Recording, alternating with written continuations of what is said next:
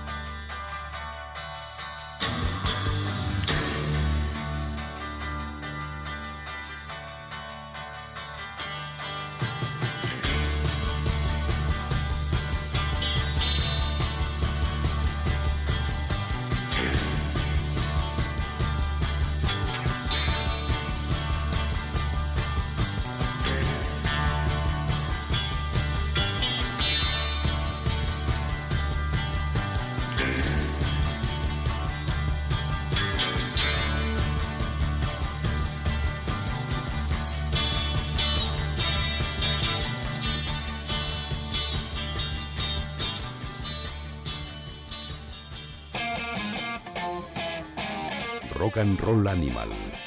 Let's Rock.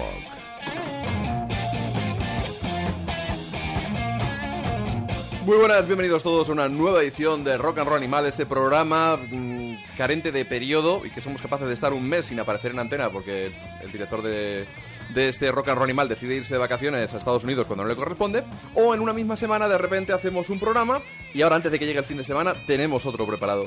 Lo que ocurre es que a veces pues tenemos coartada y es un gustazo cuando uno vive en la semi-esclavitud en el trabajo que se pasen a, a visitarle pues es eh, algo muy grato. Cuando uno no sale, pues que vengan a verte, pues es lo mejor que te puede ocurrir. Y si encima es un amigo, y si encima de ser un amigo es alguien con quien tienes un montón de historias vividas y gustos compartidos musicales, lo que se tercia es un secuestro, así, sin más, sin pasamontañas, porque hace mucho calor, pero un secuestro al fin y al cabo, y decidirte a rebuscar entre la colección de discos para sacar unos cuantos. Ya sabéis que nos gusta arrancar el programa siempre con algún clásico y nos hemos ido con el I Can't Hide de los Flaming Groovies. Es una elección que no es en absoluto casual porque todos mucha gente, ¿no? Nos preguntamos en los que amamos el rock, oye, ¿cuál es tu grupo favorito? Pues lo típico, pues los Beatles, no, yo soy más de los Stones, no, a mí, a mí Jimi Hendrix, no, no, hombre, como Elvis no hay nada, no, no, ACDC. Pero yo conozco un puñado de personas que son auténticos devotos de los Flaming Groovies, de la banda de, Roy Loney, de, de Cyril Jordan, de tantos, tantos músicos que, bueno, estuvieron de gira no, cancelaron la gira hace, hace poquito, pero el que nos lo va a contar es uno de esos mm, tipos grandes de la historia del rock de este país, que como Manuel Beteta, como Eduardo Renedo o el difunto Quique Turmix, ama a los Flaming Groovies. Estoy hablando de Juancho López. Juancho, muy buenas. Hola, buenas. ¿Qué Te tienes que acercar muchísimo más al Muy micro. bien, acercaré. Como hay confianza, acércate al micro ahí en abundancia. Ahí estamos. Pues, eh, Juancho es de esos tipos que tú dices, oye, ¿cuál es tu grupo favorito?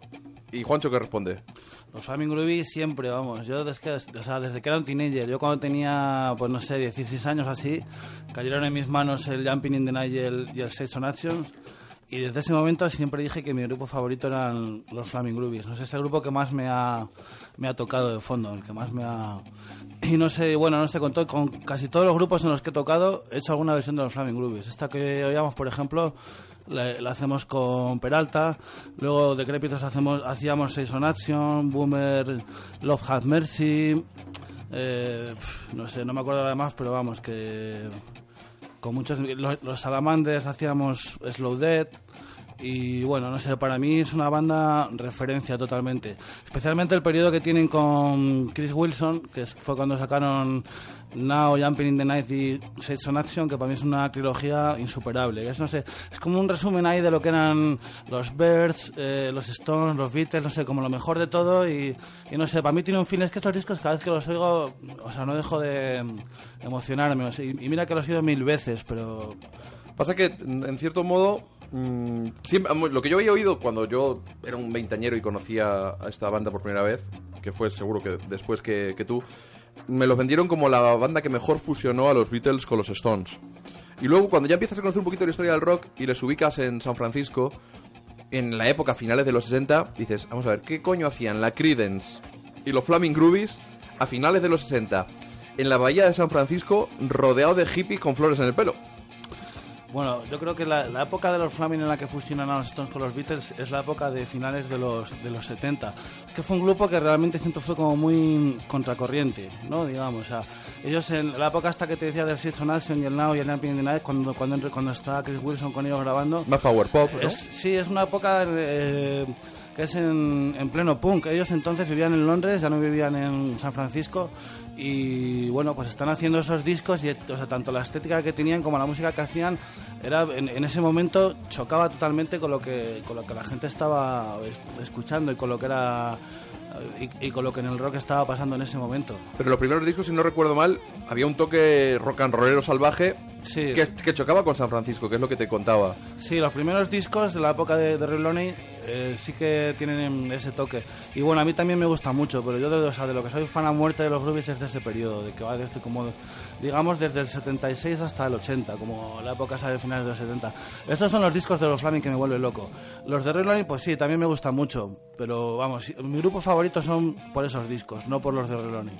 Una putada la, la enfermedad era de Cyril Jordan, ¿no? Sí, por lo visto... Estaba Chris Wilson en la formación, en la Sí, gira que sí, tenían sí, es prevista. que ahora llevan dos años eh, tocando con una formación que en la que están Chris Wilson y está el bajista Josh Alexander. Y es la primera vez que, que está esa formación de los, de los Flaming Groovies, que es casi la de, la de- la de esos discos, la del periodo del, del Six on Action, porque se habían, bueno, o sea, esporádicamente se han juntado unos con otros, pero esos tres miembros nunca se habían juntado hasta ahora. Y además llevan dos años tocando sin parar. Han estado de gira en Australia, en Japón, por todos Estados Unidos. Y justo cuando por fin venían ahora a Europa y íbamos a poder disfrutarlos, pues eh, la gira se, se fue al garete. O sea que esperamos que la, que la retomen pronto, en algún momento. Bueno, otro de tus héroes es Paul Collins, y me imagino que para cualquier músico tiene que ser un puntazo que uno de tus héroes de tu juventud te llame. Vamos a escuchar un disco que grabaste tú con, con Paul Collins, ese Ribbon of Gold, y vamos a hablar pues de tu experiencia con él y de esos bolos que tenéis, o bolo en singular, que tenéis bien prontito. Nos vamos con Paul Collins Beat, aunque son los Paul Collins Beat actuales.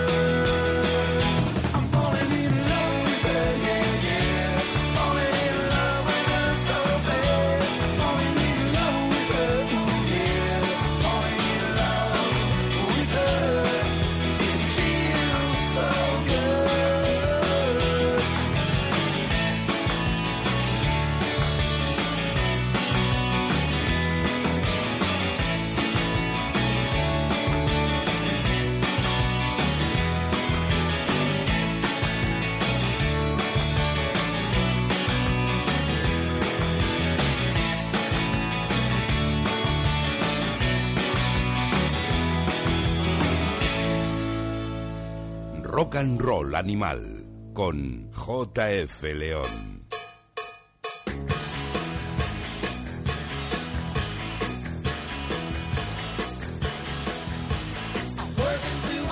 Un auténtico gustazo escuchar este Ribbon of Gold, un álbum... Claro, es que el tiempo pasa muy deprisa. Eh, ¿Qué era? ¿Cinco años de este disco, quizá? No, hace más. ¿Más? No me, Eh, no me digas eso, no somos tan sí, viejos. Yo creo que hace 6 o 7, ¿eh? Seis o siete ya. Sí. Eh, ¿O fuisteis a Escandinavia a grabarlo con Chip, eh, Chip Skisby, ¿no? ¿Creo que se llama? Sí, ¿Era el de los Crips o de qué banda? No, Chis Kisby era de, de Sator. Sator, de Sator. Y luego es un productor muy reputado en Escandinavia. Bueno, ha producido, por ejemplo, él produjo los, los cinco últimos discos de los Helicopters, ha producido los cuatro o cinco últimos de los Nomads, y luego ha producido grupos que ahí tienen mucho renombre como Sahara Hot Nights o otro tipo de cosas. Y bueno, la verdad es que poder hacer un disco con él fue un lujazo increíble.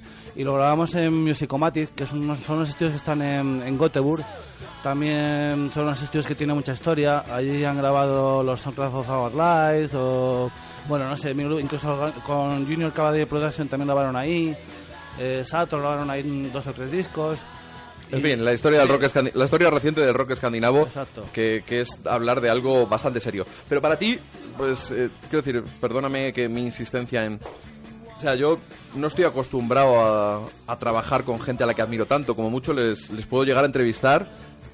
Pero claro, es que estamos hablando de Paul Collins. Para mí, es- este álbum de The Beat, para mí es mi disco favorito de- del Power Pop. Y está en mi top 20 de toda la historia, seguro. Es un disco perfecto al que no le sobra ni un solo segundo. ¿Qué supone para ti empezar? Al principio eras eh, su representante, su manager, Sí, y acabas tocando bueno, en la banda como, Vamos, yo estoy, totalmente de acuerdo con lo que has dicho, que es uno de los... O sea, para mí también es uno de, los, de mis 20 discos de referencia. Y bueno, yo tengo una foto con Paul Collins del año 86. Fíjate que, o sea, que yo de aquellas hacía un fanzine en León y le hice, le hice una entrevista, yo era un, un chavalín. Y si alguien me dice que 20 años después iba a ser su manager y luego iba a ser su bajista y me iba a ir con él de gira por todo Estados Unidos, por Y a Canadá, China. por China, por toda Europa, iba a grabar un disco con él, o sea, me hubiera dado algo. Oye, el, Pero- Facebook, el Facebook vuestro de esta primavera, que creo que es cuando estuvisteis en China, fue muy divertido. Las fotos que colgasteis de los fans. Sí, la verdad es que la, vamos, la gira por China fue una experiencia increíble, o sea, no sé, era como estar de gira en Marte, o sea, era algo totalmente nuevo, no tiene nada que ver con estar de gira por Europa, por Estados Unidos, o sea, es una cultura tan distinta que, pues imagínate, o sea, ahí el rock and roll es algo que, pf, no sé, es, eh, la reacción del público y todo, era como, Pero no conocían las canciones probablemente. no, yo creo muy poca gente de la que venía a los conciertos sabía quién era Paul Collins o conocía las canciones, pero la gente se entregaba mucho. Hacía mucho pogo, curiosamente, por ejemplo, fíjate. y, y bueno, y luego ten- bueno, terminar el concierto y nos quedábamos un buen rato haciéndonos fotos y firmando discos. A mí las chinas me decían que me parecía a Javier Bardem, lo cual me hacía mucha gracia. Y bueno, cuando Bueno, me lo dijo una, un aire... cuando me lo dijo una al principio dije, me hizo muchas gracias, dije a los demás, oye, que me ha venido una y me ha dicho que me parezco a Javier Bardem, ja, ja, ja. Y luego en la siguiente ciudad vino otra, pues ya fue, digo, joder, tócate los huevos. Y ya, en la, la- ya la tercera vez que me lo dijeron ya no daba crédito. No, yo creo que te ven con la barba y dicen, bueno, pues como nosotros conocemos a los chinos a los japoneses que nos parecen todos iguales, pues imagino que ellos que, que les pasará lo mismo. Bueno, vas a estar con Paul Collins con esto de que lleva un tiempo viviendo ya en Nueva York. Eh, ya no se prodiga tanto por España, pero bueno, sí que hacéis vuestras giritas anuales. Eh, porque tiene familia aquí, est- estuvo casado con, con dos españolas. Os recomiendo que leáis dos entrevistas que le hice yo para la revista Ruta 66, bastante exhaustivas, que fue un gustazo conocerle y compartir pues una un- serie de historietas. Y os recomiendo también su libro biográfico, ¿cómo era? Dios, mi mentor y yo, o algo así, ¿no? Eh, no, mi madre y mi mentor y yo. Bueno, mi madre y mi mentor. y- Bueno, mi madre y Dios, un poco más o menos lo mismo. Muy divertido ese libro, eh, autobiográfico, una bajada a los infiernos, simpática, diría yo. Sí, sí, sí, la verdad con los nombres cambiados de las bandas, para evitar demandas, decía él. Y, y vais a estar, eh, bueno, pues tocando, a ver cuándo nos cuelgan este programa, pero este fin de semana, sábado 19 de julio, en Fuengirola, en, el- en ese festival de pop, el Pop Weekend, que es una auténtica maravilla. ¿Qué otras bandas vais a estar allí? Pues va a estar eh, Kurt Baker en acústico, van a estar La Granja, van a estar los Goodfellas, los Imperial Surfers, bueno, no sé, un, montón de bandas. Y Hablando de, de Kurt Baker, es un, un tipo de Maine, de, de una ciudad llamada Portland, no confundir con Portland, Oregón, que viene de gira también de- dentro de muy poquito. Y tú, como te apuntas a un bombardeo, pues te, ¿te han enrollado o te has enrollado tú solo? Bueno, la verdad es que yo, vamos, cool, eh, cuando, cuando lo escuché flipé, dijo, no sé, me quedé, dije, joder, pero ¿quién es este tío? Suena como Luis Costello, pero ahí súper fresco y de ahora. Y bueno, eh, en cuanto me enteré de que había venido a pasar una temporada a España, le quise montar un concierto en mi ciudad, en y que eso que al final terminó siendo cuatro conciertos, una gira acústica que le monté yo y me fui con él y me lo pasé con él genial. nos Como hacías con Elio Murphy, ¿no? Que te lo metías en el coche Sí, y los dos con Una juntitos. guitarrita y carretera de manta. Y bueno, total que cuando pues un día estaba por Madrid y quedé con Kurt para tomar algo y me dijo, oye, ¿tocáis Peralta en el Felipop, no? Y digo, sí, ah, pues toco yo también, tal. Y dice, ¿por qué no tocas conmigo el bajo? Y eh, que ya que estás ahí con Peralta y tal, digo, bueno, sí molaría, pero hay que buscar un batería. Y dice, bueno, busco yo uno en Madrid, tal. Y dije, vale, vale. Y luego lo pensé y dije, va, mejor le monto yo una banda en León y ensayamos sin él, así cuando venga ya está preparado y se lo, y se, y se lo propuse. Le dije, oye, tío, yo conozco un batería de León, pero además un guitarrista, te, te montamos una banda y, y hacemos el Felipop. Y luego nada, lo hemos montado y claro, ya una vez lanzado, pues al final tenemos cinco conciertos. Y A ti no hace falta que te líen, es que tú te lías solo. puede ser. Puede ser. Vamos a escuchar a, a Kurt Baker, el artista de Portland, Maine, con el que va a estar Juancho López, nuestro invitado de hoy, un invitado de lujo en Rock and Roll Animal, con el que va a estar tocando unas fechas que vamos a decir a continuación. Vamos con este Don't Go Falling in Love.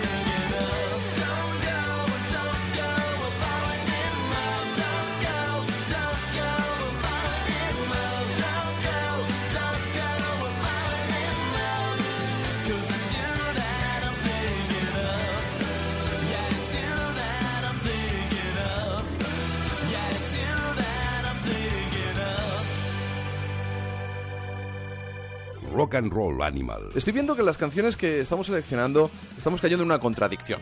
Porque si bien con Paul Collins hablábamos de Falling in Love with Her, con Kurt Baker, sin embargo, hemos, hemos pinchado Don't Go Falling in Love. Es verdad. No sé qué mensaje nos deja eso, Juancho. Ya, pues con las chicas nunca se sabe. ¿Qué haces? Falling in love, don't fall in love. Va a quedar un poco así, como dramático, ¿no? el, el Rock mensaje. and Roll Animal con JF León. Sí, ya sabemos que estamos con JF León, que soy yo. Se me ha colado Olmedo, ese, con esa voz tan poderosa que tiene, a ver quién le dice, a ver quién le dice nada. ¿Y qué, qué pinta tienen los, los conciertos? ¿Qué vais a estar? Eh, Cuéntame, el día 24... Yo te he visto en tu Facebook. Primero vi, empezando la nueva tarea, y veo un disco de Kurt Baker y veo un cuaderno con canciones. Digo, Juancho ya se está liando. Y luego veo un café, un cartel de, en el Gran Café, creo que es el 24. Sí, te lo digo 24 memoria, ¿ves? El Facebook en funciona. Café. Lanzan mensajes subliminales que calan. ¿Y el resto de la gira? Luego al día siguiente estamos en Medina del Campo, el 25. El 26 estamos en Bilbao. Y luego en agosto estamos en, en dos festivales. En el Prestoso Fest, que es en Cangas de Narcea. En, El nombre es bueno en del festival, ¿eh? Sí, pues Prestoso viene porque es, es que es en una zona donde se avistan osos. Es una reserva Y aparte, natural, es prestar, alucinante. prestar en, en asturiano es al que te gusta algo. Sí, Entonces es exacto. prestoso. Entonces es prestoso ir ahí. Algo que es gustoso. Vas a ver a los osos y de paso ves el festival. Pero bueno, que está muy bien ese sitio. Y al día siguiente estamos en el Felipov, que es otro un festival de esos que nos gustan a nosotros, que son los festivales pequeños, los, de, En los que están entre 300, 500 personas, esos festivalillos donde es un público fiel al que le gusta la música, que van amantes de la música y que lo disfrutan.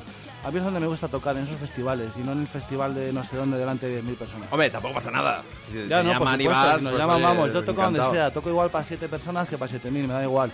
Pero que esos festivales pequeñitos me encantan, es un formato muy agradecido. Yo estuve en Felipop nada más, en el año 2003 juraría yo que fue. Estaban, estuvieron sus los cuatro, estuvieron los Super Ratones, estuvieron los Happy Losers. Y la verdad es que es, un, en- es maravilloso allí.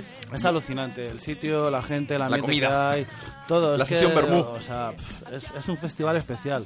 Y esos hay que mantenerlos, que sigan ahí. O sea, aparte, no sé, lo hace una gente con mucho mimo. Ya están El profesor Luis, que es un año tras crack, año ahí dándole. O sea, no sé, se merecen un monumento.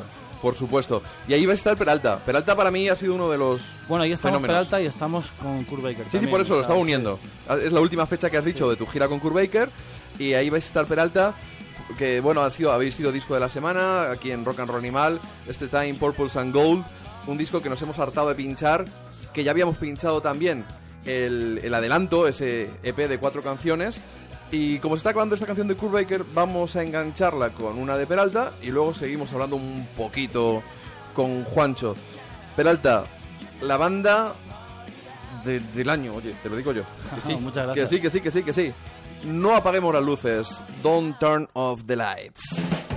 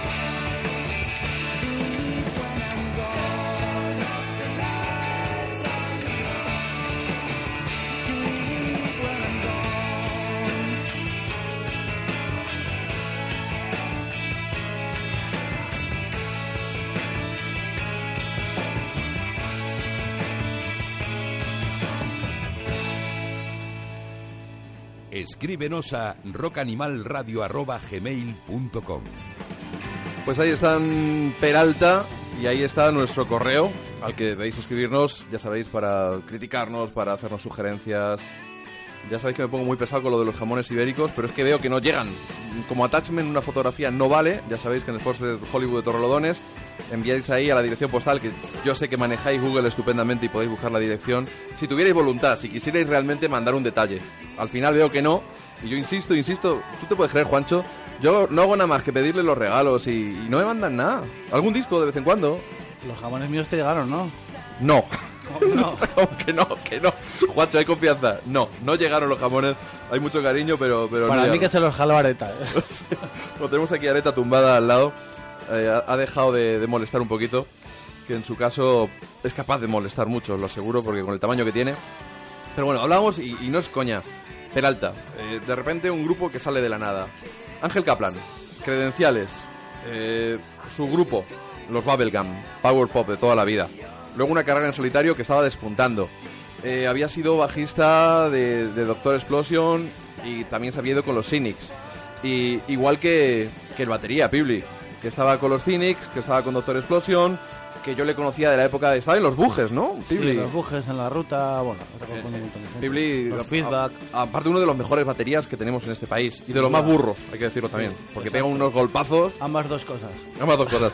Y luego Montoto de los Cannonballs, un asturiano y un leonés que eres tú, y os juntáis de repente, gente con un background distinto, los Cannonballs eran más rock and rolleros, Kaplan igual te, venía del power pop que te tocaba pues ese rollo medio psicodélico, cargado de melodías de su carrera en solitario. Y luego Pibli, pues capaz de tocar cualquier cosa mientras consista en pegar hostiazos con, con las baquetas, así todo se ha dicho. Porque yo tengo una sordera desde la época de los bujes. A mí en un concierto en Siroco, yo, yo, yo recuerdo pocos grupos que pongan los amplificadores al, al volumen de los bujes, ¿eh? Sí, cierto. Cierto, absolutamente. Y de repente os juntáis, sacáis un mini LP que estaba muy bien. Y yo le estaba comentando a Juancho, que es lo que yo viví, ¿no? El, el mini LP me encantó. Pero para mí eran como cuatro canciones, no desconectadas, ¿no? Pero no acababa de pillarles el rollo. Cuando os vi en octubre teloneando a, a Sex Museum en el Gruta, que también estuvo Astray con vosotros, y cobró sentido. Y cuando ya llega a las manos, o sea, estabais muy bien, pero es que este disco, este Time Purpose and Gold, ha superado cualquier expectativa. Es que es de estos, de, de escucharlos de principio a fin, sin cansarte y, y- y en bucle. Pues muchas gracias, te- vamos, me alegro de que te haya gustado tanto, vamos. De hecho, con, con la crítica que nos hiciste en el Ruta 66 ya nos quedamos bastante satisfechos. Ya es un buen motivo para decir hay que seguir adelante. Sí, sí, no, pero, pero es que es verdad, oye, vamos a ver, tú tienes un montón de grupos y yo, mm, pues unos me gustan más, otros menos, ninguno no me gusta, pero cuando yo hago una crítica tan, tan entusiasta es porque yo no, tú sabes que yo no me caso con nadie. Tengo buenos amigos, demasiados amigos en el mundo del rock como para andar, pues, eh, iba a decir una barbaridad. No, Eh, yo sé que si tienes que meter el dedo en el ojo, no metes. tengo, tengo fama de eso, la verdad. Más en las entrevistas, quizá. Sí. Más en las entrevistas. De todas formas, yo a ti no te he entrevistado mucho, hay que decirlo. Eh, no, quizás eh, una vez con los decrépitos que, que tocamos en el sol, me acuerdo de una Sí. prueba de sonido que puede que fuera el día que nos conocimos. Sí, Pero para, sí. Para, para subterfuge. Aparte de esa, poco más. Sí, pero bueno, de, de los decrépitos vamos a hablar luego. Lo que sí hemos hecho es este es nuestro segundo programa de radio juntos. Sí. Eh, yo empecé mi carrera radiofónica, ahí es nada, hace, estamos en el año 2014, entré en Onda Cero en 2003, pues puede que en 2001, sí, tuvo que ser en 2001. En 2001 empecé mi carrera radiofónica en Radio Almenara, qué cariño les tengo, en la Plaza de Castilla. Y de repente, los Jayhawks, que era una banda de cabecera para mí, desde mediados de los 90, me pasé el verano del 96 escuchando a diario el Tomorrow de Green Grass. Eh, se fue de la banda Mark Olson, sacaron el Sound of Lies, que era un disco que no estaba nada mal, pero bueno, para nos rompió un poquito los esquemas, ¿no? Y luego sacaron el Smile y venían por primera vez a España, el Mundo Sonoro les traía de gira, una gira bastante, bastante grande. Y pues fui yo el que hice la entrevista para, para Ruta 66, ¿no? Se me medio mosqueó Gary Luris, porque yo le hablaba pues mucho del Tomorrow de Green Grass y del, y del Hollywood Town Hall. Y me dijo algo así como, ¿qué pasa? Parece que solo te gusta lo que hizo Mark Olson. En aquel momento mi inglés era peor que el de ahora, lo cual es ya pues era bastante malo. Y no se lo entendí y le dije, yeah, yeah, yeah. luego, luego, transcribiendo la cinta despacito, me di cuenta que acababa de meter la pata. Y el caso es que ya estaba la gira encima, la gira encima. No sé cómo nos cruzamos un par de llamadas, Juancho y yo. eh, y digo, oye, que estoy aquí, quiero hacer un programa en la Plaza Castilla, ¿te vienes? Ahí va, pues sí, ¿por qué no lo hacemos de los Jayhawks? Ah, vale. Venga, pues dentro de media hora en el, en el metro de Plaza Castilla y Juancho apareció ahí cargado con todos los discos de los Jayhawks y nos improvisamos un especial que oja- ojalá lo hubiéramos tenido grabado porque tuvo que ser muy, muy divertido. Y ahora hace nada, bueno, están de gira ahora mismo los Jayhawks por España. Tú les viste en Riaza. Sí, yo los acabo de ver hace nada, hace dos días. ¿Y qué tal la experiencia? Buah, increíble. Ha sido, bueno, era, una, era prácticamente la misma formación que vino a esa primera gira, la de Mono Sonoro. Con Cry, Cambiaba la, La teclista. Sí, la teclista, que era la teclista de ellos de siempre, que a esa gira no pudo venir. Y bueno, el repertorio era muy similar. Bueno, añadiéndole canciones del, del Rainy Day Music. Y bueno, hasta las mismas versiones: el Revolution Blues de Neil Young, el Life Has Its Leaders Ups and Down de Charlie Reed. Eh, Last My Driving Wheel de Roger McGinn, bueno, increíble. O sea, la verdad es que son un grupazo, no sé, es que yo soy un grupo que no me canso de ver y que muy pocos grupos actuales están a la altura de, lo- de los J-House. O sea, yo, yo diría que es una de las mejores bandas del, del planeta que puedes ver en vivo. O sea, me ocurren muy pocas cosas que estén a esa altura. Quizás Tom and the Heartbreakers, quizás, bueno, no sé, ciertas cosas eh, americanas, pero muy pocas cosas. Son un grupazo impresionante. A mí, no sé, yo estuve todo el concierto, pues carne de gallina, súper emocionado, no sé, increíble. Y, es una banda que además conectó mucho con el público hispano y que en cuanto volvieron de esa gira, luego volvieron muchas más veces, ¿no? Pero en cuanto volvieron de esa gira, en la revista Rock Sound sacó una canción de ellos que hicieron, escribieron especialmente recordando pues los, los días que habían pasado aquí en España con un montón de gente que les trató de maravilla y entre ellos estaba Juancho, entonces eh, la canción se llama Full Son Parade eh, posteriormente apareció en la edición deluxe con dos CDs de- del último disco de los Jayhawks, el último disco de esa primera etapa del, del Rainy Day Music. Y vamos a escuchar ese Full Sound Parade. Y si ponéis un poquito así la oreja de aquella manera, lo mismo llegáis a entender el nombre pues de Juancho, porque lo dicen Juancho, y, de, y de, de otra, de otra serie de gente, de, de David de Love to Art. El también otro le día, cuando, cuando tocaron en Segovia, la tocaron. Y nada, cuando, cuando llegó mi frase, Gary Luris me miró y se rió, el cabrón de... Hombre, es que ya subió al escenario diciendo hola Juancho. sí, Quiero decir. Venga, vamos a escuchar ese Full Sound Parade de los Jayhawks.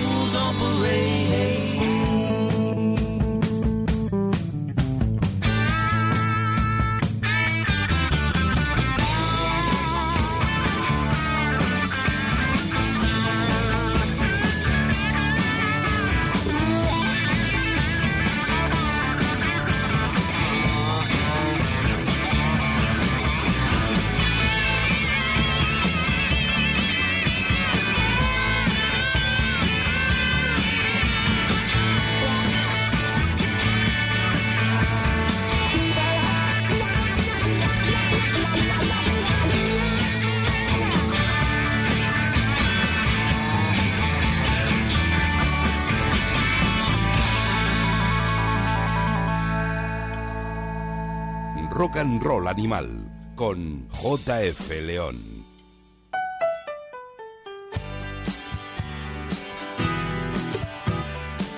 Qué grande, qué grande que los Jayhawks te dediquen una, una canción, ¿eh?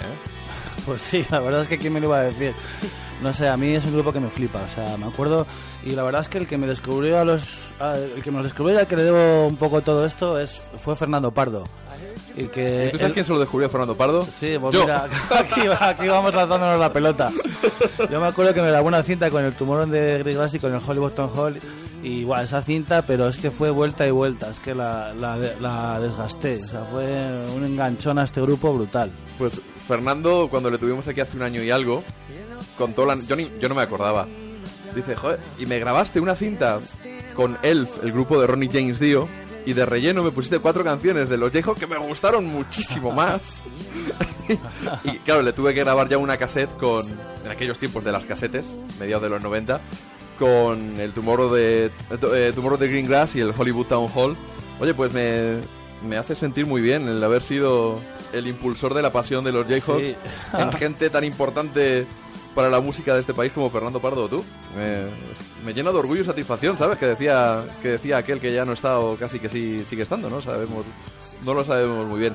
Yo, con, con los Jayhawks, he tenido la situación esta de, de desear que, que volviera la, la formación original, ¿no? Fíjate, se me enfadó Gary Luris. Luego llevé a Onda Cero eh, en 2001, yo entré en Onda Cero en 2001 en enero. Y durante seis meses hubo una programación muy buena con siete u ocho programas en, en internet, en Onda Cero. Yo tenía dos programas y llevaba entrevistas, llevé a los Datsuns, llevé, me acuerdo, a Balboa y llevé a, a los, a los Jayhawks. Bueno, perdón, llevé a Mark Olson y a Mark Olson le hice la mítica pregunta. Bueno, ¿y los Jayhawks cuando vuelven? Me mandó a la porra, tío. me mandó a la porra en directo. Luego, y nos pasamos muchos años, aunque nos gustaban mucho discos como el Sound of Lies, el Smile un poquito menos, pero luego el Day Music es soberbio. Las giras que hicieron, ya fuera acústicas o no, con Stephen McCarthy cuando vin- vino la guitarra de los Lone Riders, fue tremenda. Fue la tremenda, despedida también, la gira de despedida en, en el Aqualun, ¿no? Si no recuerdo mal. En la Riviera, no, perdón, en, En la, la en la sala Heineken, yo creo que fue, ¿no? Bueno, no sé, yo me No, acuerdo. con Stephen McCarthy- Yo, no, yo con Stephen, con Stephen McCarthy, que Fue- también. eso fue- eso fue la en Arena, Heineken, en Heineken, sí, sí. Que tocaban también Dream Syndicate, o no, Sí. Steve Wynn tocaba. Steve Wynn tocaba, Sí, cierto. es- esa sí, sí. Pero yo la despedida, yo diría que fue en Aqualun, ¿eh? Puede ser, yo esa no Yo la juraría vi. que fue en Esa Aqualun, no la que vi. fue una despedida tremenda. Y, bueno, pues estábamos deseando. Claro, nunca habíamos visto en directo las voces juntas de Mark Olson y de Gary Luris. Y al final se produjo, ¿no? En el Azkena, cuando ese concierto de reunión. Aparte, yo tuve la suerte de, de que Jorge Ortega me encargó, el director de Ruta 66, un artículo sobre la separación y reunión de los Jayhawks, que fue portada en la revista Ruta 66 fue tremendo estar allí en la prueba de sonido, entrevistar a todo, a toda la banda, ¿no? Y dejar en un artículo de pues de cuatro o cinco páginas ese testimonio y un artículo de estos de los que más orgulloso me siento en mi carrera. Luego llegó el, ya estaba el disco en solitario de Gary Luris, estaba el disco de ellos dos, de Gary y de Mark Olson, que tocaron, creo que fue en la Galileo, juntos, en, en acústico. A Gary Luris le vi en solitario en Chicago, que después de haberle entrevistado tropecientas veces, le saludé y no sabía ni quién era, y yo un poco avergonzado de, bueno, en fin, eres un poquito despistado, amigo. y, y ahora después de haber tenido ese- esa pequeña decepción del último disco de los Jayhawks que volvieron a grabar juntos Gary Luris y Mark Olson, que no fue lo mismo, y que la gira no había magia entre Mark Olson y Gary Luris en absoluto, yo la verdad es que estaba deseando que volviera esta formación, y además sabiendo que dos de las personas que más aman a los Jayhawks, tú y, Jonathan Martínez, un buen amigo de Fuengirola, que, que es súper fan de los Jayhawks, vuestro disco favorito de los Jayhawks, por encima del Tomorrow de Green Grass, que es mi favorito, o el Hollywood Town Hall, que es el favorito de mucha gente, es este, el Sound of Lies. Sí, hombre, yo quizás reconozco que, que Tomorrow es su mejor disco, pero mi disco favorito es este, porque es el que, pues por motivos personales, más me ha tocado la fibra. Es el disco más oscuro de ellos y el y bueno, no sé, tiene unas letras ahí que hablan de un momento en el que Gary se divorció y de muchas cosas. Y bueno, quizá cuando me lo compré estaba yo en una época ahí también un poco personal que, no sé, que, que esas canciones me tocaron un poco más la fibra. Y me gustan mucho las guitarras y yo creo que es el que más se acerca un poco al, al sonido Neil Young, por ejemplo, otros, no sé. Un poquito Crazy Horse, ¿no? Sí, más así, sí. Yo recuerdo que en el 2001, cuando vinieron de gira y yo les vi en Madrid, eh, que no sé si fue el primer concierto, no estuvo mal, o sea, fue tremendo, pero no estuvo mal, ¿no? Y tú me dijiste, me acuerdo de una llamada de teléfono tuya, que te fuiste de gira con ellos, dices, el concierto de Valencia eran como la Crazy Horse, vete a verles donde sea, y me fui a verles a, a Bilbao, a la Anchoquia.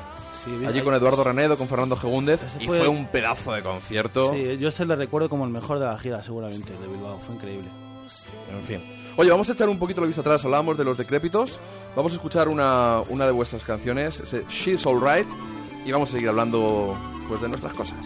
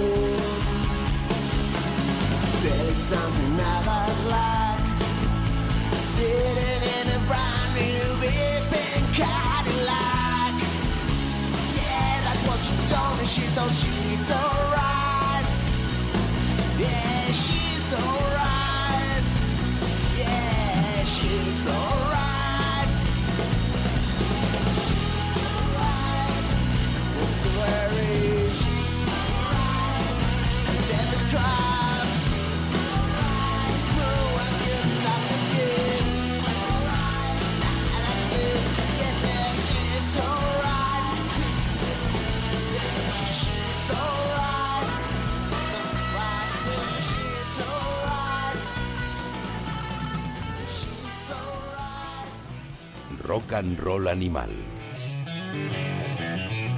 Ahí estaban los decrépitos, mítica banda leonesa de Power Pop, eh, que a mediados de los 90 en el sello Rock Indiana fueron de esos grupos que, que publicasteis un- unos- unas cuantas referencias. Sí, sacamos un LP, un mini LP, 5 o 6 EPs, un montón de canciones en recopilatorios, sí que tenemos ahí. Y bueno, y lo que tienes toda la mano es un recopilatorio que, que recoge Rock and 19 roll temas, es animal. un poco de, de todos los discos. Y bueno, es bastante completito. La verdad es que la forma más sencilla de tener casi todo lo que hicisteis, ¿no? ¿O está todo? No, todo no, aquí falta alguna cosita. No está todo, pero está lo mejor ahí. O sea, a mí me gusta mucho, así como, como con el LP, con el POC 3000, nos quedamos ahí un poco ahí como con más sabor de boca, con el recuperatorio nos sacamos la espina, fue como decir, esto sí. Mal de boca, mal sabor de boca, ¿por qué? ¿Por el sonido? ¿Por la selección de canciones? Eh, por la producción, un poco por todo, porque, no sé, yo creo que grabamos un montón de singles de los que estoy súper contento, que estaba muy bien, y luego a la hora de grabar el EP nos coincidió un momento un poco raro, que, que el productor Paco Loco se casaba la semana siguiente y estaba un poco despistado. Que se iba a ir a Cádiz posteriormente. Sí, que, nos, que nosotros que, que por aquella época teníamos 25 años o por ahí, estábamos a la juerga todo el rato y estuvimos una semana en Gijón grabando el disco y en vez de estar centrados en el disco estábamos centrados en la fiesta, venían todo el rato amigos al estudio, salíamos todas las noches, bueno, entre unas cosas y otras, al final eh, quedó una cosa un poco, no sé, no me gusta nada la mezcla, es, es como muy opaco, las guitarras apenas se oyen. Y bueno, pues justo al revés que los singles, que los singles sí que Paco hizo una labor increíble con nosotros eh, como, como productor. Y entonces, bueno, cuando sacamos el recopilatorio, escogimos tres o cuatro del LP y luego las canciones de los singles y del mini LP y de los recopilatorios. Y yo creo que quedó un, un CD muy curioso. Octavio no estuvo siempre con vosotros, ¿no? Octavio estuvo Era casi de los siempre. Harbits. Sí, Octavio era de los Harbits. Y entonces, cuando, cuando los Harbits sacaron su primer EP, yo lo escuché y me quedé flipado. Dije, ¿pero Eran qué es esto? Dios mío, o sea, estos, era, era, no sé, digo, esto, no sé, suena como los Prince o así. Y yo dije, yo quiero que este tío toque conmigo. Y yo a Octavio no le conocía de nada, entonces le, eh, ya sabes que yo soy muy cabezón como tú. Total, que le mandé una, eh, una maqueta a los decrépitos y cuando fuimos a grabar a Gijón quedamos y no sé cómo lo hice que al final le lié. Y entonces de repente Octavio estaba en, en decrépitos. Y estuvo dos años con nosotros y grabamos el LP con él, el mini LP, algunos de los singles y yo creo que hicimos conciertos increíbles. Éramos un grupo un poco regular, o sea, igual hacíamos un concierto de mierda que un conciertazo increíble. Entonces, Yo de decir que el que, como cuando os conocí yo en la, en la Sala del Sol, que fue cuando os entrevisté, con mi amigo Iván para, para el fanzine Subterfuge, que lo llevaba yo en aquella época, Fernando Pardo me dijo, ¿cómo que no conoces a Juancho? Tienes que conocerle. Es un tío de puta madre divertidísimo. Y fue una entrevista, yo creo que os pillamos cansados. Y fue más bien de monólogos. Es decir, que el primer encuentro entre tú y yo fue un tanto frustrante desde el punto de vista periodístico. Puede ser porque en aquella época llevábamos muy mala vida y a veces teníamos el encefalograma plano, pero no. Y el concierto estuvisteis un poco Sería- para etes. Para que veas que no todo te voy a dar... Sí, es que es lo que te decía antes. Un poco o sea, paraetes. Éramos muy regulares, era una de cal y una arena. Pero bueno, y luego pienso también que no éramos un grupo de power pop como mucha gente nos cataloga. Vamos, la prueba es las versiones que hacíamos, que hacíamos desde versiones a veces de Thin Lizzy o hasta Deep Purple o hasta Aerosmith, para que te hagas una idea. Hasta otras veces sí que tirábamos de los Princes o de Graham Parker o de los Clash. Pero, o sea, teníamos un espectro enorme, o sea, no era... Era, era no sé... Pero grababais para Rock Indiana. Exacto, era para Indiana. Nosotros queríamos ser un poco como, lo, como los John Friends Fellows, ¿sabes? Que mezclan un poco ahí el, no sé, el rock and roll con mis influencias, tienen un directo divertido, tienen... Pero no sé, pero bueno, la verdad es que era un rollo muy loco, pero yo es una época de la, de la que guardo un recuerdo increíble. Y te puedo decir una cosa, en mi casa apenas escucho los discos que yo he grabado de los de mis grupos, pero el disco de los decrépitos sí que me encanta ponérmelo de vez en cuando, porque es que me vienen tantos buenos recuerdos que, no sé, para mí, o sea, para mí es un- una época de mi vida increíble. Hombre, aparte, eh, tú tenías veintipocos años, eh, tampoco habías hecho tantas cosas como hasta ahora, no habías tocado con Paul Collins y con toda la gente que has tocado ahora. No, de Paul Collins, de hecho, siempre tocábamos You Got Me Happy. Sí, pero lo que quiero decir es que es, es normal que era tu primer proyecto un poquito más serio. Porque si hacemos un poquito de arqueología, bueno, habéis sonado en, en- ya en Rock and Roll Animal, ¿no? Hace solo unos meses se reeditó en, en un vinilo espectacular y con, viene con un CD, pues lo que habíais grabado los Salamanders, que tú ahí sí que eras un mocosete, vamos a decirlo. Sí, los Salamanders fue mi, mi primer grupo y bueno, yo ahí tenía 18 años y, y ahí tocaba José, José Domínguez, que venía a tocar en Los Flechazos, más tarde tocaría La Secta y en otro y en grupo. Búfalo también, ¿no? En Búfalo. Y luego está Miguel Manero, que después to- él tocaría Los Flechazos también. Y bueno, pues eso es un grupo que hicimos, eh, pues éramos unos teenagers, éramos super fans del rollo garajero, luego derivamos más al rollo Detroit. Y bueno, y el- lo que viene en el single es una grabación del año 89 y fue la primera vez que yo entré en un estudio. Y nos lo produjo Quique de, de los cardíacos. Que decir Quique Cardíaco en León. Teclista también de, de Búfalo, por ejemplo. No, ese es Toño. Ay, Ese es Toño, ay, sí, sí. ay, espérate, se me ha ido. Sí, Vale, de los Quique cardíacos, era el, vale. el guitarrista, cantante y Perdón. bueno, compositor. Y bueno, Quique en León es como una institución, pues no sé, es un- el, el musicazo de, la historia de León, diría yo. Venga, vamos a escuchar a un bisoño por aquellos tiempos, Juancho con los Salamanders, haciendo Paper Woman.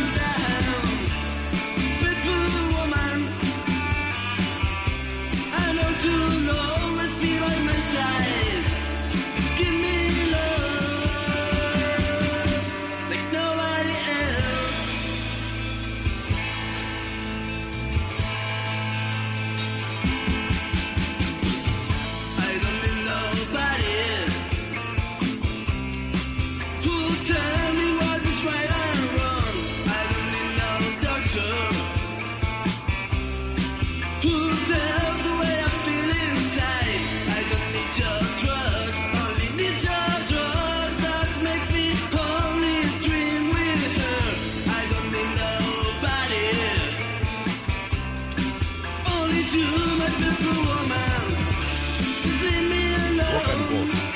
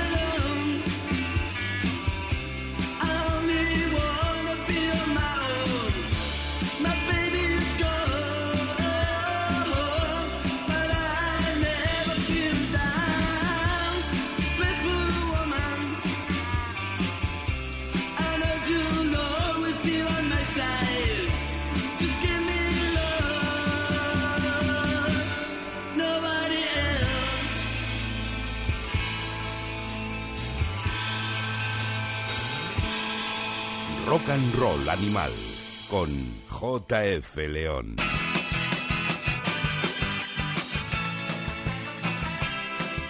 Seguimos con Juancho, hemos recorrido pues sus primeros pasos, ahora con los Salamanders, también estaban ahí los decrépitos. Y claro, eh, pues un chaval que se ha criado en, en León, la referencia, si te gusta la música de los 60, de los 70, encontrarte con los, con los flequillos de los flechazos, me imagino que era algo pues inevitable. Sí, sin duda. Bueno, aparte, vamos, yo, Alejandro y yo ya éramos amigos antes de los flechazos. Él tenía otro grupo que se llamaba Ópera Prima, eh, del cual yo era súper fan.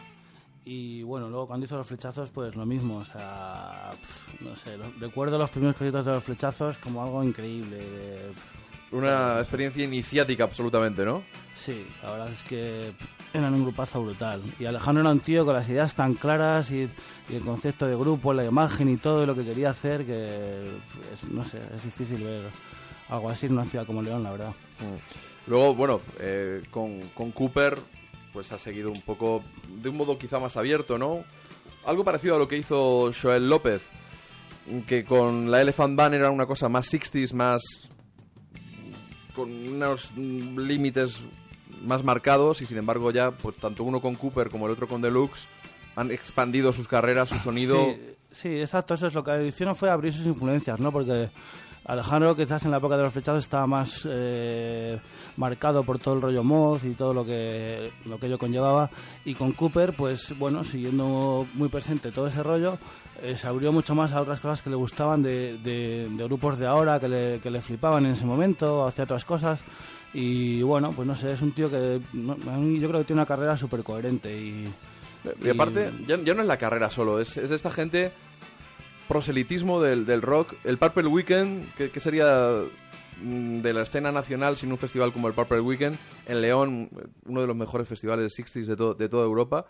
Y luego ahora se saca de la manga pues ediciones Chelsea y se pone a sacar libros de músicos como Fernando Pardo, como Felipe Fresón, como Adolfo de Herba, como mi amigo Jonathan Vidal de Susi los Cuatro, para que cuenten sus vivencias, ¿no? Sí, Alejandro es que es un tío que se merece. Bueno, un y él mismo, un- por supuesto. Es un tío súper activo y siempre pensando en, no sé, en hacer cosas, en mil movidas. eh, no sé, a mí me alucina.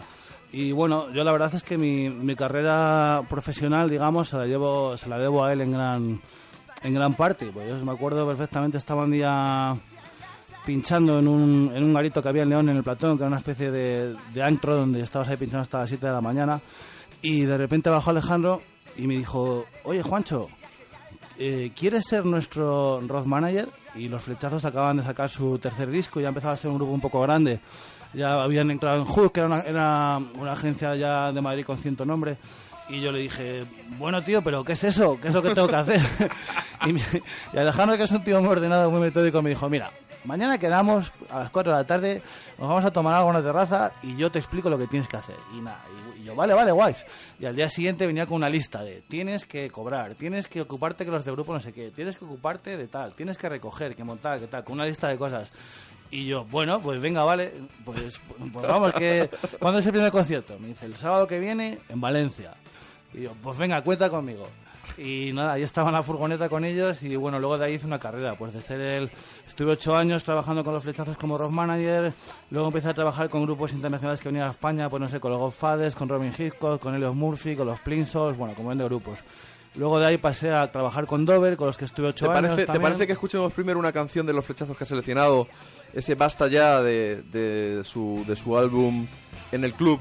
Y seguimos hablando de todas esas experiencias con otras bandas. Venga, por ello, es una versión de los remakes. Me dices que hace tiempo que perdí mi oportunidad, pero te asustas al pensar lo que ahora podría pasar. Mírame a los ojos y quiero oírte la verdad. Ya he sufrido lo bastante, creo merecer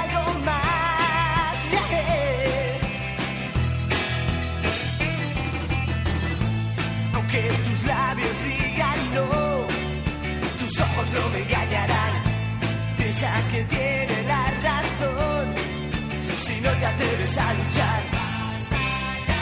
Mírame a los ojos y quiero oírte la verdad. Y has sufrido lo bastante, creo merecer algo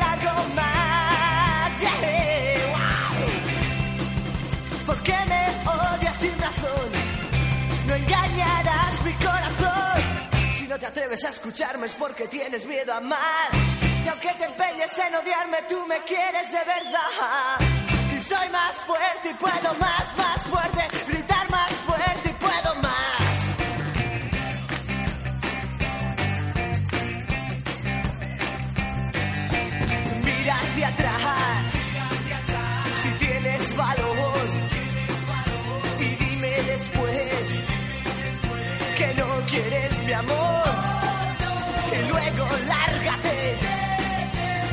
Te detendré. Aunque tus labios digan no, tus ojos no me engañarán. Piensa que tiene la razón. Si no te atreves a luchar, mírame a los ojos. Y quiero oírte la verdad. Y he sufrido lo bastante. Creo merecer algo más.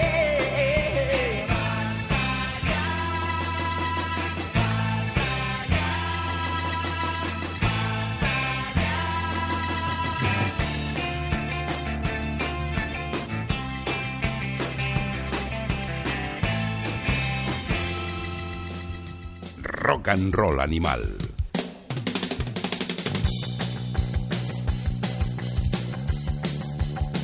Pues ahí estaba esa tremenda versión del Don't Look Back de los Remains, una banda de la que muy poca gente se acuerda y eso que fueron, acompañaron a los Beatles en su última gira junto con las Supremes en algunos de los conciertos. Barry Tashian, ese tipo que luego se iría a Nashville y acompañaría a Graham Parsons en esos últimos discos en solitario, ha acabado sacando un disco de, esa gira con los Beatles y para mí fue un gustazo ver, por ejemplo, a su- al hijo de Barry Tashian acompañando a Josh Rose en su primera visita para presentar el álbum 1972 y luego ver a los Remains en la sala Caracol, pese a que el bajista tocó un slapping que yo... Tú que eres bajista, Juancho. Tú ahora tocas el bajo mejor que con 18 años. Imagino que sí, eso, eso Imagino que sí. Pero si tú tocaras un disco de los... eh, un- dieras un bolo de los Salamanders ahora, ¿no intentarías mantener un poco la esencia original de vuestro sonido? Sí, de ¿Introducirías hecho, técnicas...? mm, no, ¿no?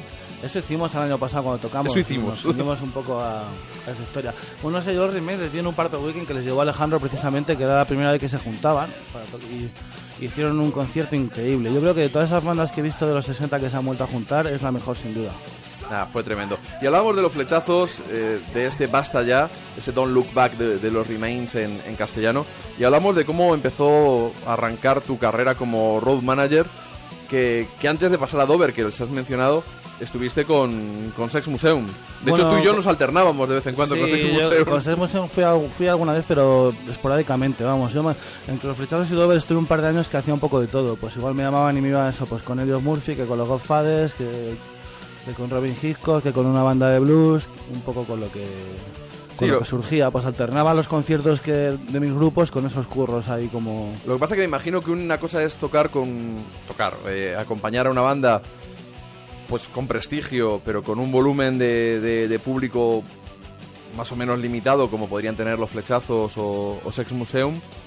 Y otra cosa es meterte en un berenjenal con una banda como Dover, que con Devil Came to Me vendió medio millón de discos, que tocaban para unas audiencias mucho más grandes, que me imagino que, que la logística de, de- los conciertos pues eh, ca- cambiaba un poco, ¿no? Me, me imagino que no que no podía ser igual, ¿no? Sí, no era una locura, porque, hombre, no es lo mismo hacer una gira que en la que van seis personas en una furgoneta a una sala que una gira en la que van dos trailers, que están currando 40 personas, que llevas tu propio equipo de sonido y de luces, que hay 10.000 personas en el público, que, o sea, ya solo desde llevar las cuentas de eso, organizar horarios, de todos los marrones que puede haber en un, en un concierto de esas características, pues bueno, no sé, la gira del Devil Can to Me fueron dos años de locura, pero impresionante. Yo recuerdo que te veía de vez en cuando entre gira y gira, Sí, recuperándote. sí. Y te fuiste a Estados Unidos a grabar con ellos, ¿verdad?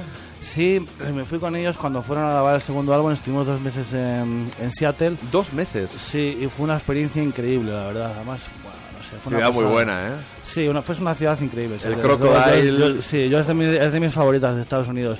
Y luego, bueno, la grabación con Dover pues fue una experiencia también increíble con, con Barrett Jones, que era un productor que había grabado el primer disco de los Foo Fighters, había producido a Nirvana, había hecho, bueno, un montón de cosas. Y en un estudio increíble, bueno, no sé, fue una experiencia pero fantástica. A nivel profesional me imagino que es eh, dar un salto, lo que tú dices, ¿no? No es lo mismo ir en una furgoneta a seis tíos, o, o alguna tía incluso, que, que enfrentarte ya a una gira de esas, de esas dimensiones, lo que puedes llegar a aprender, también la responsabilidad que tienes, ¿no? Que, Sí, que sí, funcione. Sí, sí, muchísima. No, no tiene nada que ver, vamos. o sea, de- pero bueno, a mí el- con los flechazos hice una base, un, un aprendizaje que gracias a eso luego puedo hacerlo de Dover.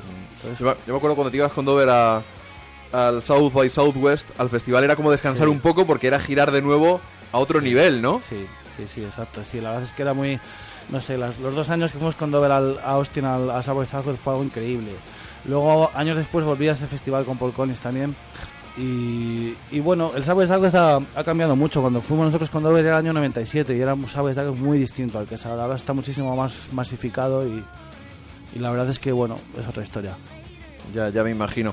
Y ahora pues sigues eh, sien- con el tema del, del management, de, de acompañar a, a grupos, tanto en la furgoneta, y con una banda que también casualmente está en subterfuge, como arrancó Dover cuando la época del Devil Came to Me, eh, The Bright, que es una banda que a mí me encanta, que, que han sido de los que para mí mejor han dado el salto del, del castellano al. Del, in- del inglés al castellano, ¿eh? He de decirte.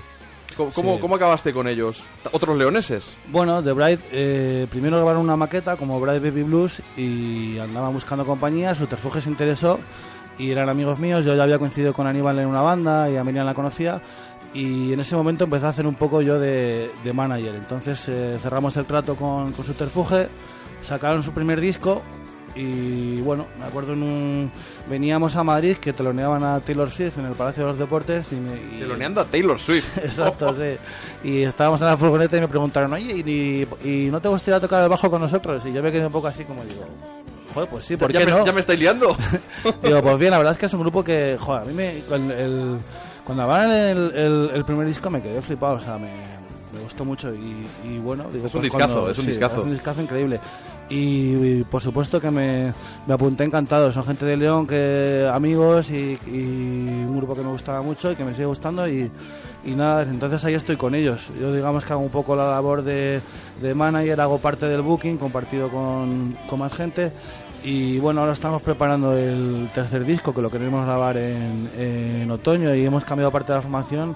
Y no sé, la verdad es que estoy muy contento. Las canciones nuevas van por muy buen camino, tiene, tiene muy buena pinta. Yo cada vez que un grupo decide pasar del inglés al castellano, yo me echo a temblar, te lo digo así. Más, más allá de, de que yo escuche más música en inglés y que estoy más habituado, es que es un cambio muy muy serio, es, es un reto. Yo qué sé, por ejemplo, los Right Ons, una banda que me apasiona en los tres primeros discos.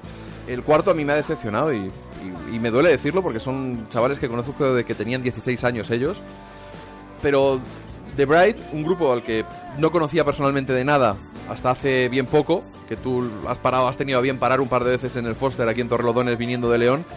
Y, y me gustó mucho. Eh, Hexágonos me parece un pedazo de Es un canción. temazo, Sábano, sí, totalmente de acuerdo. La verdad es que sí es una apuesta eh, dura el, el- el- el cambio castellano. Y bueno, acojona un poco, pero bueno, pues no sé, pues eh, yo cuando decidieron hacerlo dije, pues adelante, chapo. Oye, a ver si se animan estos muchachos y hacemos un rock and roll animal con ellos. Que yo desde que me he enterado que, que Aníbal es un corredor de fondo y que Miriam reparte unas hostias en boseo tremendas, sí. yo creo que va a ser una entrevista que va a dar mucho, mucho Sí. juego. bueno, vamos a, oye, vamos ya luego con una, con una de tus bandas ya propias. Cuando te instalaste en Madrid a finales de, de los 90, montaste un, un supergrupo a la española. Te juntaste con Astray, que venía pues de, de los esquizos, de, de High Time. Luego con Gaby, que venía de las válvulas, si no recuerdo mal. Y luego con Ignacio, que había sido batería, pues en Micro Machines, y, y no sé si algo más. Y de repente os diáis la manta a la cabeza. ¿Y qué, qué había, en qué estáis pensando, en qué sonido cuando, cuando decidís hacer un grupo tan, gara- eh, digo tan garajero, tan guitarrero como, como Boomer, capaces de hacer el Under My Wheels de Alice Cooper? Bueno, no sé, eh, o sea, Boomers, yo me acuerdo cuando me vine a vivir a Madrid, de- de- ya cuando nos separamos de Crépitos, eh, estaba un poco como desencantado. Dije, va, no me apetece volver a hacer un grupo, no me apetece volver a tocar. Estaba, no sé, era un momento como que estaba más centrado en, en mi vida profesional, digamos, en mis Estaba muy liado, Dover muy liado. estaba liado. Y justo en ese momento mi amigo Astra se vino a vivir a Madrid, que bueno, conocíamos de la época en la que él tocaba los esquizos y yo los salamandres desde hacía mil años. Y empezábamos a. quedábamos para salir eh, por Malasaña muchas noches y, y pues bueno, íbamos arrastrándonos de bar en bar como buenamente podíamos. y, y entre chupito y chupito pues fuimos decidiendo que, que teníamos que hacer un grupo juntos de una vez que ya era hora. Y bueno, y nada, de repente se nos ocurrió hablar con Gaby, que era otro viejo conocido pues de la época del Agapo y de otras historias. Y Gaby enseguida dijo que sí, luego ya alguien habló de Ignacio y empezamos a quedar. Y bueno, pues, lo- pues como van haciendo las cosas, pues quedábamos y hacíamos versiones pues de Alice Cooper, de los New York 2, de Gun Club, de... y poco a poco empezamos a hacer canciones y empezamos a tocar. Y un buen día, cuando llevábamos apenas unos pocos meses tocando, nos presentamos al Villa de Bilbao y lo, y lo ganamos. Y nos dieron un buen presupuesto para poder grabar nuestro primer disco, que lo hicimos con, con Fernando Pardo de, de productor, que luego repetiríamos con él en los otros dos discos.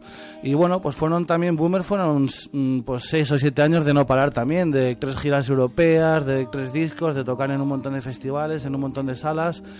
Y no sé, de mucha diversión sobre todo, mucha juerga. Boomer fue también una época muy loca, pero bueno. Bueno, pues vamos a escuchar una de las canciones de Boomer del disco That's the Way It Is. Una canción, curiosamente, compuesta por Octavio. Sí, nuestro buen amigo Octavio Min nos regaló una canción, nos dijo, tengo una canción para vosotros. Y bueno, nos encantó, yo es de mis favoritas de Boomer. Pues venga, vamos con ella, con Boomer y ese Bullet in Your Heart.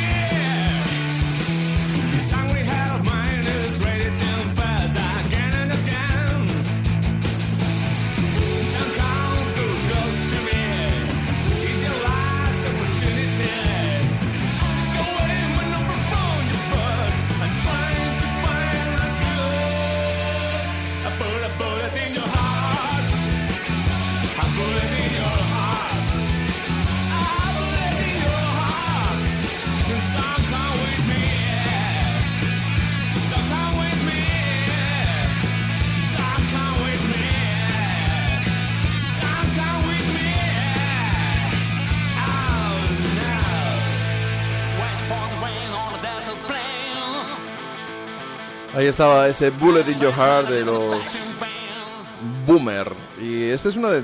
Aquí echando ya vistazo a discos que llevaba mucho tiempo sin, sin ver, desgraciadamente, lo que hablábamos Juancho y yo, los que nos dedicamos a acaparar discos y discos y discos, no te da tiempo a escuchar todo lo que a ti te gustaría. Y recuerdo con especial cariño este Shaman Boogie que estaba en el anterior álbum, ese Vintage Rock, marcado por el amplificador en, en- en la portada.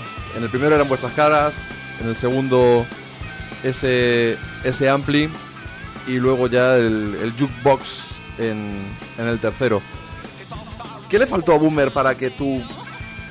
No sé, nos quedamos con la sensación de que era un grupazo, teníais un directo brutal, teníais buenas canciones, pero no sé, como, como amigo y, y como, y como fan, te quedabas con la sensación de que el grupo merecía algo más, ¿no? Sí, no yo no sé, la verdad también me quedo un poco con esa sensación mirando para atrás. Además me acuerdo, no sé, era una época en la que yo creo que nosotros estábamos dentro de ese tipo de rock, es- pues no sé, teníamos un buen nivel y no, y no había muy, muy buena respuesta de público, ni mucho menos, o sea, venía muy poca gente a nuestros conciertos. Y luego venía cualquier grupo escandinavo o americano y veías que, que había una respuesta brutal de la gente. Entonces, bueno, te quedas un poco así como dices, joder, ¿Por qué? ¿Por qué? pero bueno, pero vamos, me da igual. Nosotros hicimos el grupo para pasarlo bien y te aseguro que eso hicimos durante mucho tiempo y muy a fondo. Sí, lo, lo que ocurre es que también, eh, vamos a ser sinceros, ¿no? Había una quizá oferta demasiado grande como para que los bolsillos y la agenda de la gente pudiera ir a todos los conciertos. Y cuando viene un grupo de fuera dices, coño, es que Mira- a Boomer a lo mejor le veo dentro de tres meses, pero... No sé, pero aquí pasa una cosa, que sigue pasando y que siempre pasará. Que esto es el país de bienvenido a Mr. Marshall. Ya. Que a todo lo que viene de fuera, al, al- al americano o a no sé dónde, eso, vamos, eh, da igual que valga la entrada 15 euros y que no sé qué, ahí está todo el mundo como, a veces como borregos, no digo siempre porque hay muchos grupos que, que sí que se merecen una buena respuesta, pero hay otros que, que a mí me parecen un- bastante mediocres y la tienen. Y luego ves otros grupos de aquí, nacionales, o sea, que me parecen increíbles y que no enganchan con la gente. Y yo, y no sé, yo es que a veces veo un grupo que digo, joder, estos grupos hay aquí 50 personas viéndoles y si fuesen americanos seguro que esto estaba lleno. Pero bueno, yo qué sé. Bueno, yo qué sé.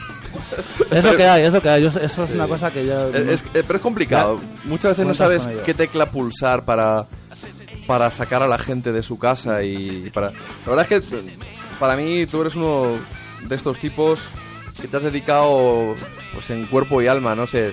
Pienso en ti, pienso en Xavi de, de Señor No, pienso en, en Jonathan de Susi los Cuatro, tipos que habéis tenido un montón de proyectos, vuestros grupos, que habéis tocado con todo el que habéis podido, que habéis seguido en la furgoneta, que y del que además es muy difícil encontrar a alguien que hable mal de cualquiera de vosotros tres. Y, y es así. Bueno, yo creo que somos eh, tres ejemplos de gente, no sé, simplemente lo que hemos hecho es dedicarnos a lo que a lo que nos gusta y a lo que nos apasiona. A mí lo que me apasiona es irme de gira y subirme en una furgoneta con cuatro colegas. Y no sé, así llevo 25 años, pero es que, eh, no sé, en cierto modo estoy un poco enganchado a eso, pero es que mientras lo siga disfrutando y, y me siga gustando, pues ¿por qué voy a dejar de hacerlo? No, aparte pues lo que hablamos con como lo de Paul Collins, ¿no? Tocar con un tío con el que admiras. Yo no colocaría al mismo nivel de popularidad o de grandeza artística a Paul Collins con Ken Steedman de los Eric Boy Rifles, una banda de garaje australiana que en los 80 pues gozaron con su momentito de gloria, por decirlo de algún modo, que yo le vi, yo le vi tocar, lo entrevisté para Ruta 66, fue una de mis primeras entrevistas, venía con los hermanos Paschini, Exacto, ese era un grupo que se llamaba Con- Jagge, ah, que eran italianos. eso, Jagge, que Jagge, fue una sí. de las primeras giras que monté yo como manager. Ah, mira, estabas tú ahí también. Sí, como metido. promotor. Y bueno, y ahí fue cuando me hice muy amigo de Ken. Y muchos años después, pues contactamos y, y terminamos haciendo un grupo. Con Fernando Pardo, ni más ni menos. Con Miguel Pardo también. Y con J a la batería. Sí. Que quedó inmortalizado en un álbum grabado en directo. En, en el Gruta 77, una de esas, eh, una de esas salas míticas en Madrid que, que tú has pisado pues con un, con un- hasta con los chicos en el homenaje a, a nuestro queridísimo y añorado Paquito Bendito. Vamos a escuchar a los Tubular Greens, esa banda que montasteis con, con Ken Steedman y que teníais un repertorio pues un tanto particular, un poco un eran po- todo un versiones. poco de todo. Sí, eran todo versiones del rock australiano. Era como un homenaje al rock australiano. Igual tocábamos una de los New Christ, una de los eh, Sunny Boys, o de los Rose Tattoo, o de ACDC incluso. Y bueno, nos planteamos hacer eso, hacer un, un pupurri ahí de versiones de grupos australianos que nos gustaban. Aparte hicimos un par de canciones que, que compuso Ken para la ocasión. Y la verdad es que fue algo increíble. Hicimos una, una primera gira que en un mes hicimos veinte y pico conciertos. Y bueno, pues, pues la verdad es que subirte una furgoneta con, con Ken Steedman, con los hermanos Pardo y, y con J no tiene precio. O sea, fue algo increíble. Lo pasamos muy, muy bien. Claro, y si encima ves, ves ya el, el repertorio, se abre el concierto con el Line Strain de los Saints y, y ves por ahí canciones como el Aloha Steve Andano de, de los Radio Berman y luego pues este Hot Generation, uno de los clásicos del rock instrumental australiano, si no recuerdo mal. Bueno, no, no es instrumental. Es, un- es- es un no, grupo sí, de surf, pero no. De surf, vale, por ahí se me había ido a mí. Vamos a escuchar a los Tubular Greens.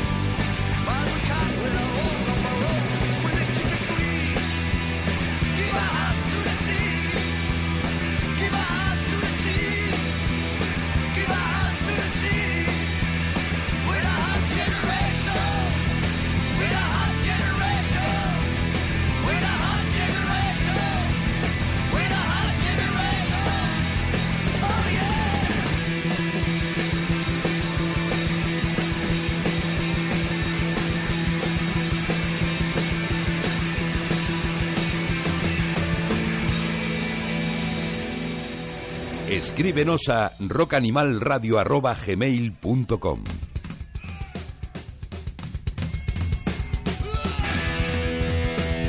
Ahí estaban los Tubular Greens.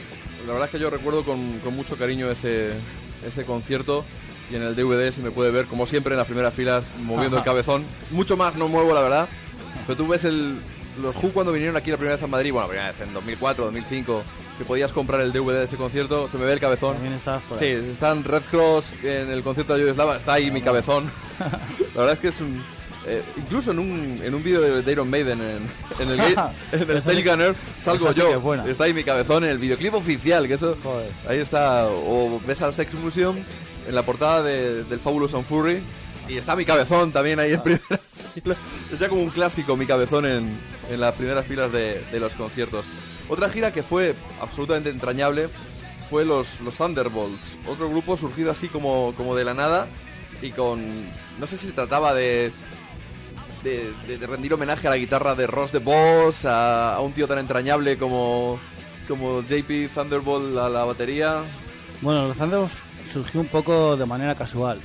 Pues yo estaba de gira con los Dictators de, de Rock Manager y de Que hay que repente- decir que los Dictators exigían siempre que fuera Juancho el que fuera con ellos. Bueno, en ese momento sí. Y el caso es que en un momento de la gira, Hanson de Manitoba dijo que él que no iba a las pruebas de sonido, que pasaba, que se iba al hotel a descansar. Y como en los distritos hay mucha lucha de egos, entonces Andy Sernos dijo, ah, sí, tú no vas, pues yo tampoco voy. Total, que las pruebas de sonido las hacíamos JP, el batería, Ross de Vos tocando la guitarra y yo tocando el bajo. ¿Y, ¿y qué hacíamos? Pues hacíamos versiones de, de Thin Lizzy para pasar el rato. Y justo en ese momento mi buen amigo Juata estaba preparando un, un tributo a Phil Lizzy que habían grabado ese museo y yo había grabado con Boomer y bueno. Y entonces empecé a pensar, digo, joder, y si grabamos una canción aquí para el tributo de Juata, y se lo propuse a Ross y a JP, y dijeron, sí, sí, por supuesto, venga, el domingo tenemos día libre en Madrid, nos ¿Qué vamos... El jailbreak, ¿no? Sí, hicimos el libre, nos vamos a un estudio y la grabamos. Entonces yo le llamé a Fernando Pardo y dije, tío, que vamos a hacer una versión de, de, de, con, con Ross de Bosta, ¿por qué no te vienes? Que Fer- Fernando es súper fan de los dictatos. Y otro tío muy dijo, "Por difícil, de, supuesto". otro tío que no salía nunca. Exacto, ¿no? también es fácil de liar. Y luego vino también Gaby de Boomer a echarnos un- una mano ahí con los coros. Y bueno, llamamos, grabamos Jailbreak. Y luego a los pocos meses salió el disco de Juata. Y entonces yo pensé, digo, joder, voy a llamar a estos y nos, nos preparamos un- una hora de versiones de Thin y hacemos un par de conciertos para presentar el disco de Juata. Y eso hicimos. Estos vinieron y, y tocamos en el Gruta y en Vitoria en el Dorado. Y al día siguiente nos metimos en un estudio y grabamos un disco con canciones que tenía. JP, el batería. Y fue todo así, seguido, pim, pam, palo. Y luego ese disco salió y hicimos otra gira para presentarlo, una gira de, de dos semanas fue una experiencia increíble. O sea, es que tocar en un grupo con Ross de Boss es como estar en Spinal Tap. O sea, fue una pasada. La verdad es que los el tío que ha Thunderbolts... estado en Manowar, además de los Dictators. Claro, es que Ross de Boss, Y joder. en Shaken Street. Sí, sí, sí. A mí, yo me acuerdo de un día después de un concierto, estábamos en el camerino y se mira a los dedos y me dice, Juancho, yo soy uno de los mejores guitarristas del mundo. ¿No crees que debería asegurar mis dedos? Yo- el caso es que nunca sabía si te estaba hablando en broma o en serio. Y, pero bueno, era- era- no sé, Es un tío entrañable. pasada, sí. Venga, y cuando estás en el escenario con él y de repente hace un solo y de repente sube todo por arriba así, y dices, joder, es, es como una bomba que está ahí. Venga, vamos con ese Getting Out, una de las canciones contenidas en el disco de los Thunderbolts.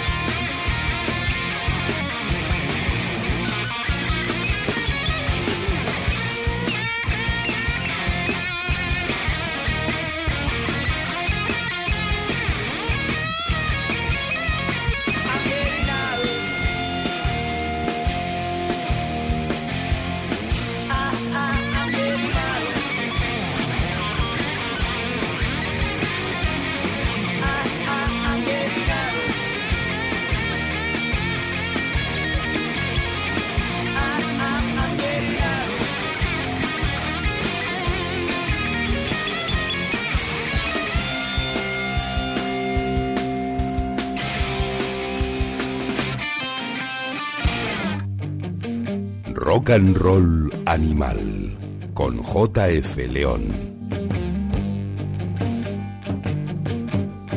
Pues al final, oye, todo lo bueno se acaba, ¿eh? Hasta, hasta el rock and roll animal ya se nos echa encima el tiempo. Y oye, mil gracias, Juancho, por haberte pasado por aquí, por, por los Rock and Roll Animal Studios en Torrelodones. Bueno, mil gracias a ti por seguir ahí con el rock and roll animal apoyando el rock and roll. Te, te emplazo ya, yo, yo soy un liante y tú te dejas liar, o sea que para que otro día hagamos un programa con canciones que nos molen, sin más. A mí, Bien. a mí me ha encantado pues que compartir con la gente, eh, oye, la carrera de un tío que has estado ahí, que, que estás ahí, que acompañas a grupos a todos los niveles, aparte de, de un gran músico, como suelo decir, mejor persona. Todavía. Que muchas veces se dice, no, cuando se dice eso es que no es tan buen músico. ¿Qué cojones? Si Juancho está aquí, que es una, un- una leyenda viviente de- del rock hecho en este país y, y tiene pues mil historias que contar, como habéis visto, de todo lo que ha compartido con, con artistas de aquí y, y venidos de pues casi de, de los cinco continentes, si, si me apuras, ¿no? Yo sé que tú tienes, me, me- me quería despedir con una canción con la que tú no tengas nada que ver, aunque, bueno, al final todo tiene que ver, ¿no? Porque Boomer tuvisteis un grupo de versiones de, de Rocky Erickson y de hecho en el vinilo que sacasteis para la reunión que sacó Ghost Highway, si no recuerdo mal, venían un par de versiones de Rocky Sí. Erickson, ¿no? Sí, exacto. Sí, Boomers sí, hicimos un montón de versiones de Rocky Edison. Bueno, con Decrépitos también ya hacíamos alguna versión de Rocky. Y, y bueno, a mí eso siempre ha sido uno de mis favoritos, Rocky. Y la primera vez que le vi en directo, que fue en el 2007 en el South by Southwest, fue increíble. O sea, nunca olvidaré ese concierto. Y de hecho me acuerdo es que habíamos ido con Collins a by Southwest y yo me fui con Octavio a ver a, Rocky que tocaba en un sitio alucinante donde toca todos los años en el Psychedelic Ice Cream que es como en un restaurante como en el jardín. Es una cosa como para unas 200 personas ahí le ves como una especie de, de patio tocando con los explosivos encima que es eh, la banda que le ha acompañado que más me gusta. Y bueno cuando tocó Starry Eyes se me cayó una lagrimita Y luego, nada, luego estoy- me acuerdo que se lo contó Octavio a Paul y se estuvo Paul riendo de mí todo el rato. Ja, ja, ja. Qué cabrito, Paul, ¿eh? a mí me da igual, es que, no sé, o sea, para mí rock es algo muy especial y llevo muchos años escuchándole y bueno, esa canción en concreto es mi favorita. Bueno, pues vamos a ver si haces que se nos escape una lagrimita a todos, escuchando como despedida este Starry Eyes. Juancho, mil gracias por estar aquí con nosotros. Un placer, José Fernando. ¿cómo no? Tienes, tienes los micrófonos abiertos para cuando quieras volver. Volveré, volveré. Y a vosotros pues os veré, pues quién sabe, si en tres días o en un par de semanas, que hay que glosar la segunda parte de ese viaje por Estados Unidos, partiendo esta vez de Marshall Shoals, y tenemos que llegar hasta Chicago atravesando pues Tupelo, Clarksdale, Memphis, Jackson y un montón de sitios. Nos escuchamos, Starry Eyes, Rocky Erickson.